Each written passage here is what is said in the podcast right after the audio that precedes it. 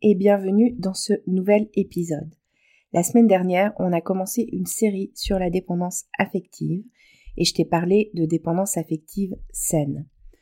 Aujourd'hui et la semaine prochaine, je vais te parler de quand la dépendance affective est trop élevée et que c'est souffrant.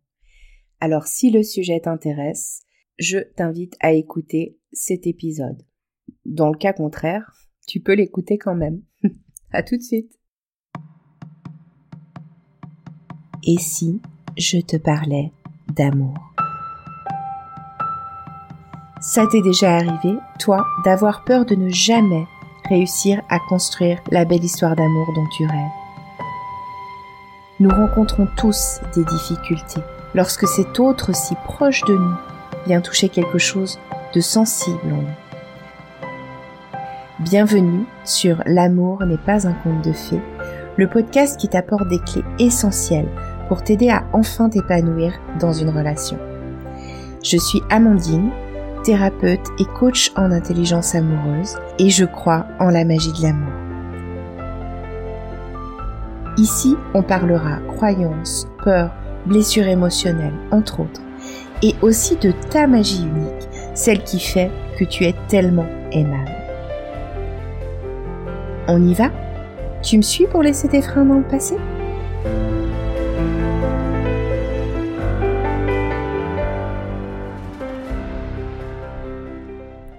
Comme on dit, une fois n'est pas coutume. Et aujourd'hui, je vais commencer par te raconter une histoire. Ou plutôt te rappeler une histoire que tu connais certainement.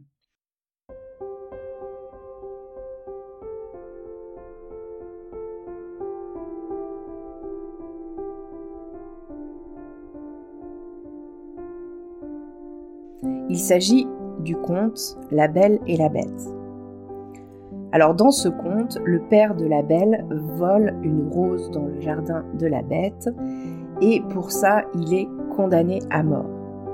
Mais sa fille, la belle, se sacrifie et accepte d'aller vivre avec la bête pour sauver son père euh, de cette condamnation à mort. Et elle finira par tomber amoureuse de la bête, ce qui aura pour effet de transformer la bête en un magnifique prince charmant. Alors je voulais te parler de cette histoire parce que ça nous montre aussi comment les contes peuvent influencer euh, la société et puis nos vies. Et notamment dans ce conte-là, on pourrait y voir quelque chose sur, euh, alors qui est plutôt genré, sur la femme peut transformer euh, l'homme grâce à son amour. On pourrait le voir dans l'autre sens, hein. ça pourrait être de manière plus générale on peut transformer quelqu'un avec son amour. Ce qu'on pourrait voir aussi dans cette histoire, c'est que Belle aime aveuglément. Elle finit par aimer euh, ce monstre aveuglément. Et ici, on pourrait parler de dénégation. Et puis, en même temps, bah, du coup, on pourrait dire qu'elle a le pouvoir de transformer la bête euh, par son amour, comme je le disais. Et donc ça veut dire qu'il y aurait une notion de, de contrôle quelque part. Pour l'instant, c'est peut-être un peu bizarre ce que je suis en train de te dire, mais tu vas comprendre en cours d'épisode les liens que je fais avec tout ça. Donc ça fait une bonne base à notre sujet du jour.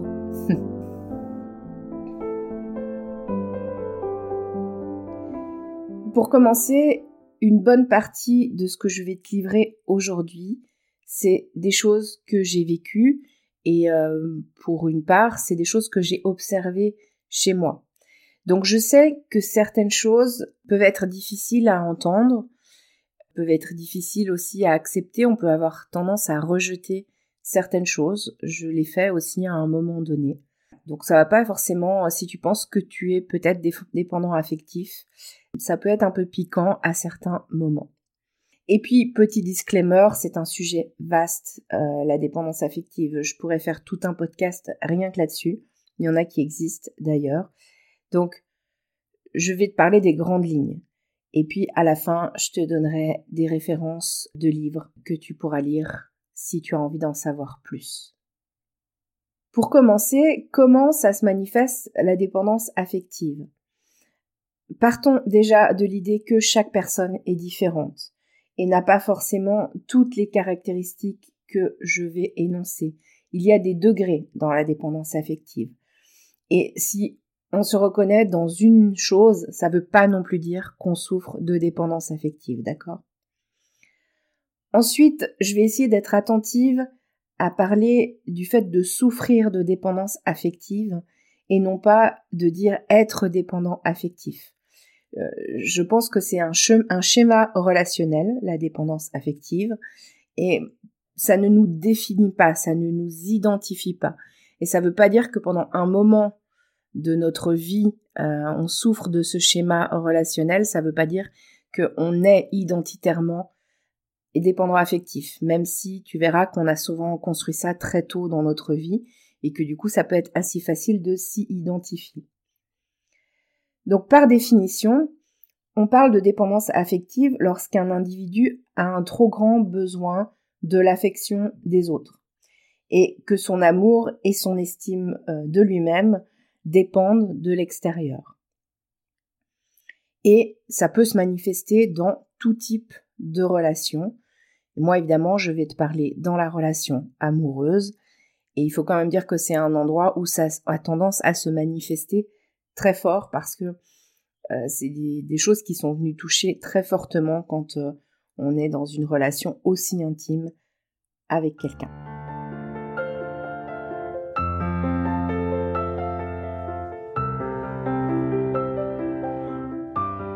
Je vais donner des exemples de comment ça peut se manifester, cette dépendance affective. Malsaine, donc je ne le redirai pas à chaque fois, mais c'est bien de ça dont on parle dans cet épisode. Par exemple, avoir de la difficulté à être seul, ce qui peut se décliner en plein de choses différentes, comme être malheureux ou, désespéré quand euh, le partenaire n'est pas là, ou quand on est en période de célibat, ça peut aussi aller jusqu'à se sentir abandonné quand il n'est pas là ou se sentir abandonné lorsqu'il y a rupture. Ça peut aussi être la peur de finir seul ou d'avoir de la difficulté pardon, à se séparer, à quitter l'autre même quand ça va pas, par exemple. Et puis moi, ce que j'aime bien dire souvent quand j'accompagne des gens qui se qui semblent être dans ce profil-là, c'est comme si l'autre faisait la pluie et le beau temps. Ça veut dire euh, que si je vais bien dans ma relation avec l'autre, alors je vais bien. Euh, s'il y a quelque chose qui va pas dans la relation avec l'autre, alors je vais pas bien. Ça peut se manifester aussi par avoir de la difficulté à prendre des décisions par soi-même. Ça veut dire toujours laisser l'autre décider. Ça peut être au point de même pas savoir de quoi j'ai besoin ou envie. Donc évidemment, c'est difficile de l'exprimer dans ces cas-là. Souvent, il y a aussi se sentir responsable du bonheur de son partenaire. Alors, ça va faire qu'on va attirer des personnes qui ont besoin d'aide et qu'on risque de s'oublier dans la relation parce qu'il y a un double mouvement à cet endroit-là. À la fois, je suis complètement focalisée sur l'autre, mon attention est complètement focalisée sur l'autre et en même temps, j'ai besoin de l'attention euh, constante de mon partenaire pour être assuré notamment. Et ça peut engendrer des choses comme de la suradaptation et euh, des gens qui donnent beaucoup mais qui ont de la peine à recevoir, par exemple. La dépendance affective, on peut aussi l'avoir, et c'est un paramètre très important celui-là, quand on accepte des choses qui sont objectivement intolérables dans la relation. Et on reste quand même et puis, on dit pas forcément quelque chose, on dit rien, on accepte ces choses-là. Quand on souffre de dépendance affective, on va presque toujours se fixer sur le potentiel. Ça veut dire, euh, on voit quelque part un potentiel chez l'autre, et en fait, on va s'accrocher à ça plutôt que de regarder ce qui se passe vraiment dans la relation, ici et maintenant, aujourd'hui. On va s'accrocher au potentiel et on va rester, attendre, continuer à espérer en s'accrochant au potentiel. Ce potentiel, des fois, il est tout simplement rattaché à ce qu'on a connu chez l'autre au début. Mais je t'en ai déjà parlé, l'état amoureux, c'est un état euh, euh, tout spécial où on se sent hyper connecté avec l'autre, etc. Donc c'est pas tout à fait, on va dire, comme on est dans la vie de tous les jours. Mais quelqu'un qui souffre de dépendance affective, une fois que cette, euh, cette phase lune de miel des premiers moments est passée, il peut s'accrocher à la relation parce que il pense que ce qu'il a vu au début finalement c'est le potentiel de ce que peut être l'autre et il va du coup rester en espérant qu'il redevienne cette personne-là. Quelqu'un qui souffre de dépendance affective, il va aussi attendre que son partenaire remplisse un vide affectif. Alors ça va se manifester de différentes manières, notamment euh, par un besoin de plaire au partenaire et, d'être choisi exclusivement, un, besoin aussi assez chronique d'être rassuré, et puis aussi euh, lui mettre une exclusivité dans, la relation, donc ça peut être euh, se couper ou, presque du reste de ses relations pour être complètement exclusif à son partenaire. Dernière chose que je voulais te dire, c'est que quelqu'un qui souffre de dépendance affective, il, peut être aussi accro aux sensations fortes. Et hum, ça veut dire qu'il risque de rechercher la fusion avec l'autre parce qu'on vit des choses très très fortes dans la fusion. On peut parler de passion aussi. Et que même parfois ça se voit au niveau de la sexualité parce que c'est des fois aussi des profils de personnes qui euh, ont une sexualité qui est très développée et qui s'en servent en fait comme outil de séduction et comme outil pour se faire aimer de l'autre. Souvent, c'est pas conscient. Alors, dès les premiers instants euh, de la rencontre, les premiers jours, les premières semaines, on peut savoir en fait si euh, l'autre ou si soit s'il y a quelque chose au niveau de la dépendance affective. Par exemple, si tu te demandes si tu es dépendant affectif, les questions que tu pourrais te poser sont les suivantes. Euh, est-ce que quand tu rencontres quelqu'un, tu te demandes d'abord si toi tu lui plais avant de te demander si lui te plaît? Est-ce que tu t'attaches très vite? Dès que tu as rencontré quelqu'un, est-ce que tu t'attaches très vite?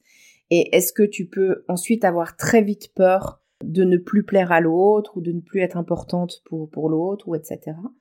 Et puis une autre question, ça peut être aussi est-ce que on ressent le besoin de dire je t'aime rapidement et qu'on le dit rapidement? En tout cas, on pourrait dire que quelqu'un qui souffre de dépendance affective a des besoins affectifs qui sont forts, qui vit de l'insécurité dans ses relations et des peurs.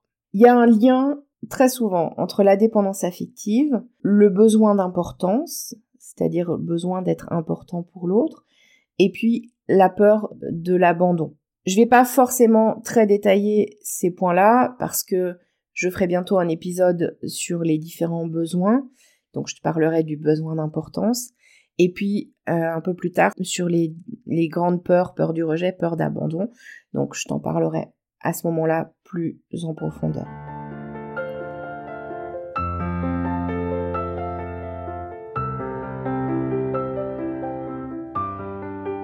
Alors, d'où ça vient la dépendance affective? Alors, comme la plupart de nos mécanismes, ça prend source dans l'enfance en général. C'est des blessures émotionnelles, des choses dans l'enfance qui ont été vécues comme des sentiments d'inconfort, d'insécurité ou de peur. Globalement, ça peut prendre naissance, on va dire, au sein d'un contexte familial perturbé. Alors ça peut être pendant toute l'enfance ou ça peut être pendant une partie de l'enfance. Euh, quand je dis un contexte familial perturbé, ça peut être des choses comme euh, être dans un contexte où il y a euh, pas mal ou plusieurs ou un seul comportement addictif très fort, comportement addictif en tout genre, hein, on peut appeler des drogues, alcool, nourriture, autre chose.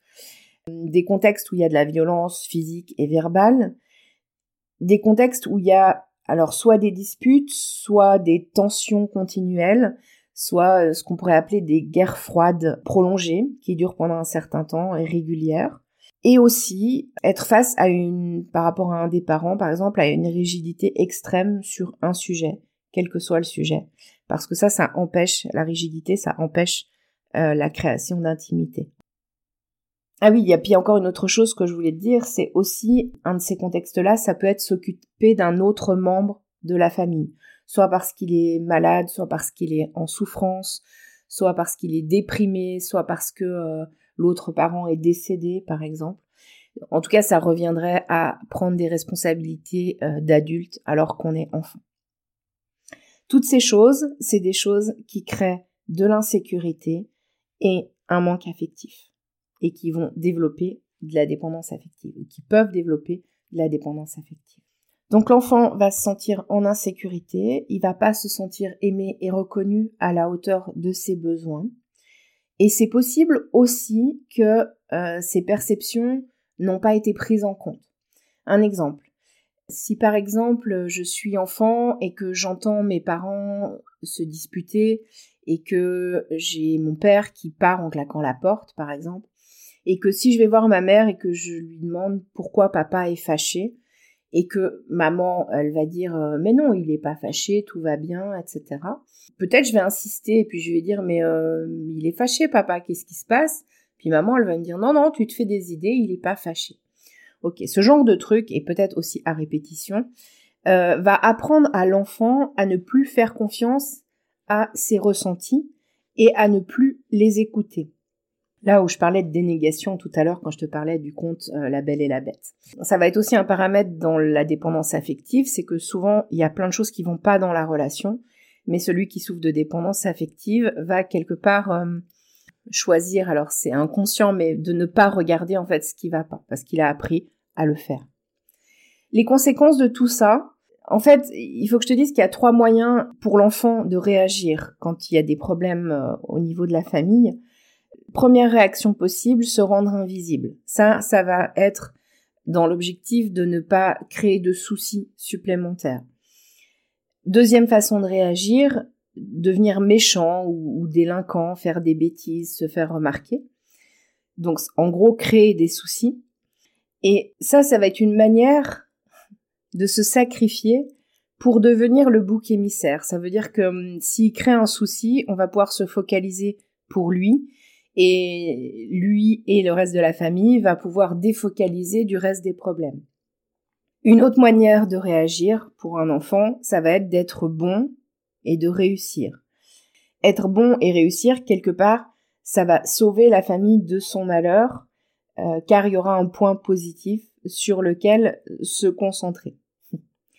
Donc en tout cas, les conséquences je reprends, ça va être euh, la dénégation de ses perceptions, ressentis, envies, euh, besoins, et même jusqu'à nier complètement que la situation existe, ce qui, quand on est enfant, peut être aussi un instinct de survie. Euh, le contrôle de lui et le contrôle donc de son environnement, parce que s'il se rend invisible, s'il devient méchant ou s'il devient bon, dans les trois cas, il se contrôle et l'objectif c'est quelque part d'avoir un impact euh, sur le système familial. Donc il va aussi contrôler les autres. Et puis souvent, il va se mettre à aider les autres pour combler le vide qu'il a en lui.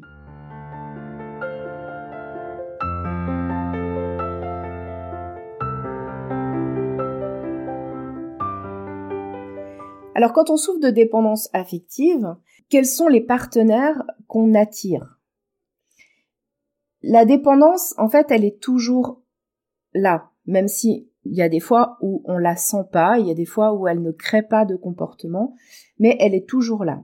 Par contre, elle va s'activer euh, dans des contextes euh, spécifiques, avec des personnes spécifiques.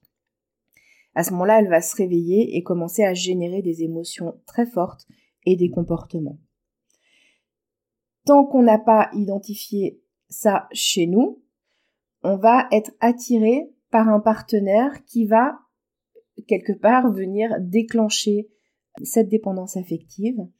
Parce que ce partenaire, il va nous permettre de vivre ce qu'on connaît déjà, les souffrances qu'on connaît déjà de l'enfance, les défis qu'on a rencontrés dans l'enfance.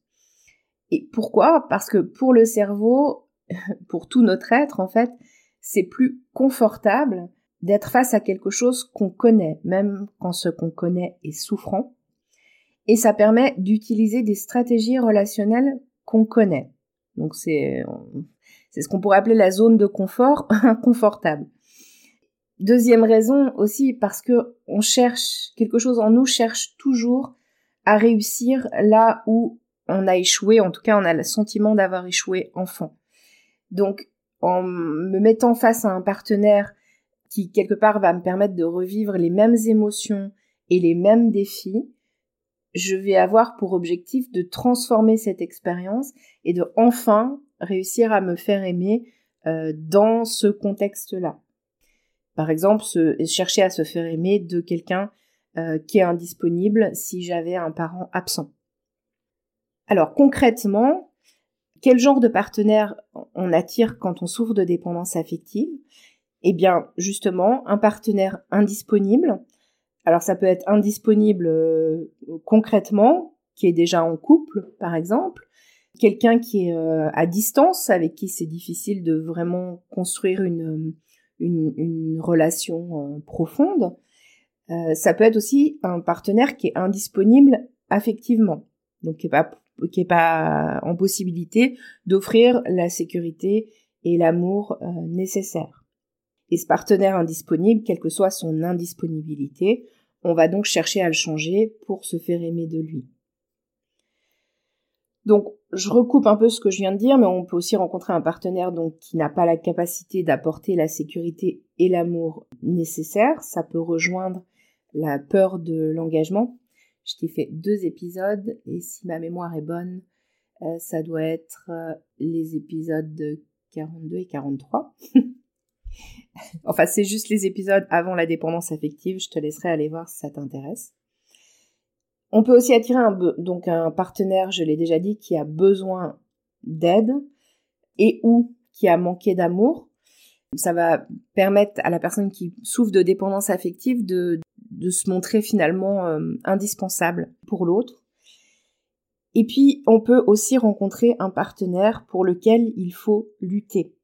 Qu'est-ce que je veux dire par là? C'est que quand quelque part on a lutté d'une manière ou d'une autre, enfant, pour obtenir l'amour euh, ou la reconnaissance dont on avait besoin, on a pu apprendre que bah, l'amour c'est aussi lutter. Donc on va se mettre face en, face de partenaires qui sont justement pas disponibles, euh, qui peuvent pas nous apporter ce qu'on veut ou etc. Parce qu'en fait, il y a besoin qu'il y ait une certaine lutte. Et des fois, ça peut aller euh, jusqu'au fait que c'est la seule manière de se sentir attiré par quelqu'un, voire d'avoir du désir sexuel pour quelqu'un. Ce challenge, en fait. Ça peut expliquer que souvent, les personnes qui, qui souffrent de dépendance affective, elles vont avoir de la difficulté tant qu'elles n'ont pas travaillé là-dessus, elles vont avoir de la difficulté à être attirées par quelqu'un qui euh, est gentil, euh, par un homme qui est, euh, qui est là, qui est présent, qui est sécurisant.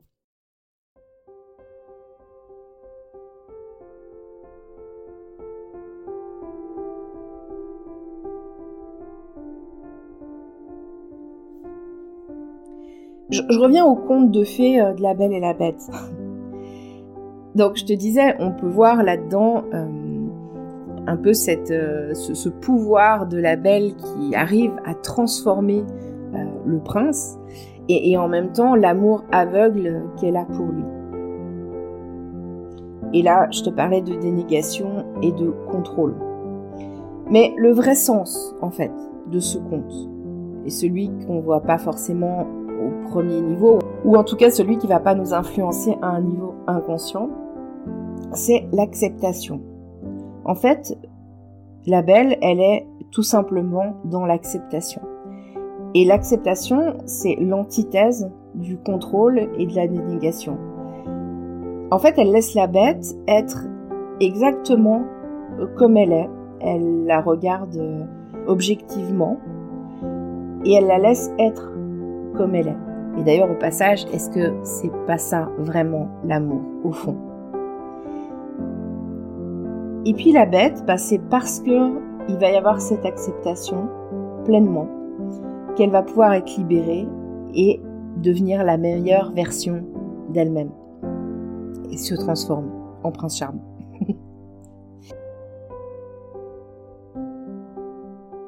Alors, l'amour n'est pas un conte de fées, hein, je ne le dirai jamais assez, donc dans, la vie, les gens se transforment pas en prince charmant. Pardon, ça c'était juste le petit clin d'œil. Alors, pour récapituler, la dépendance affective, c'est nourrir le fait que notre valeur dépend de la valeur que nous donne l'extérieur.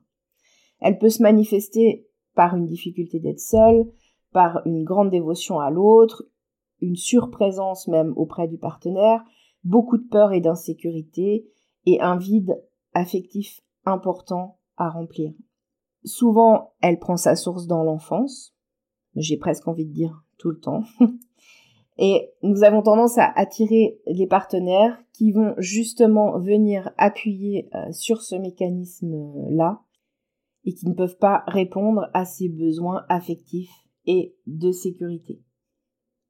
Je te reparle encore une fois, mais c'est un peu ma Bible à propos de la dépendance affective, de ces femmes qui aiment trop, de Robin Norwood, qui est un livre, euh, moi je trouve assez exceptionnel et il y a tellement d'exemples à l'intérieur que ça permet de voir en fait toutes les enfin il y en a peut-être encore plein d'autres mais beaucoup en fait de, profils euh, différents que ça peut euh, que ça peut générer. Il y a un autre livre qui est assez intéressant là-dessus aussi qui s'appelle Confidence d'une ancienne dépendante affective de Christina Marquez. Alors dans le prochain épisode, on continuera, ce sera le dernier épisode sur la dépendance affective, euh, sur cette dépendance affective malsaine, et je te parlerai en particulier des vérités qui piquent à propos de la dépendance affective et euh, de comment on se libère d'une dépendance affective.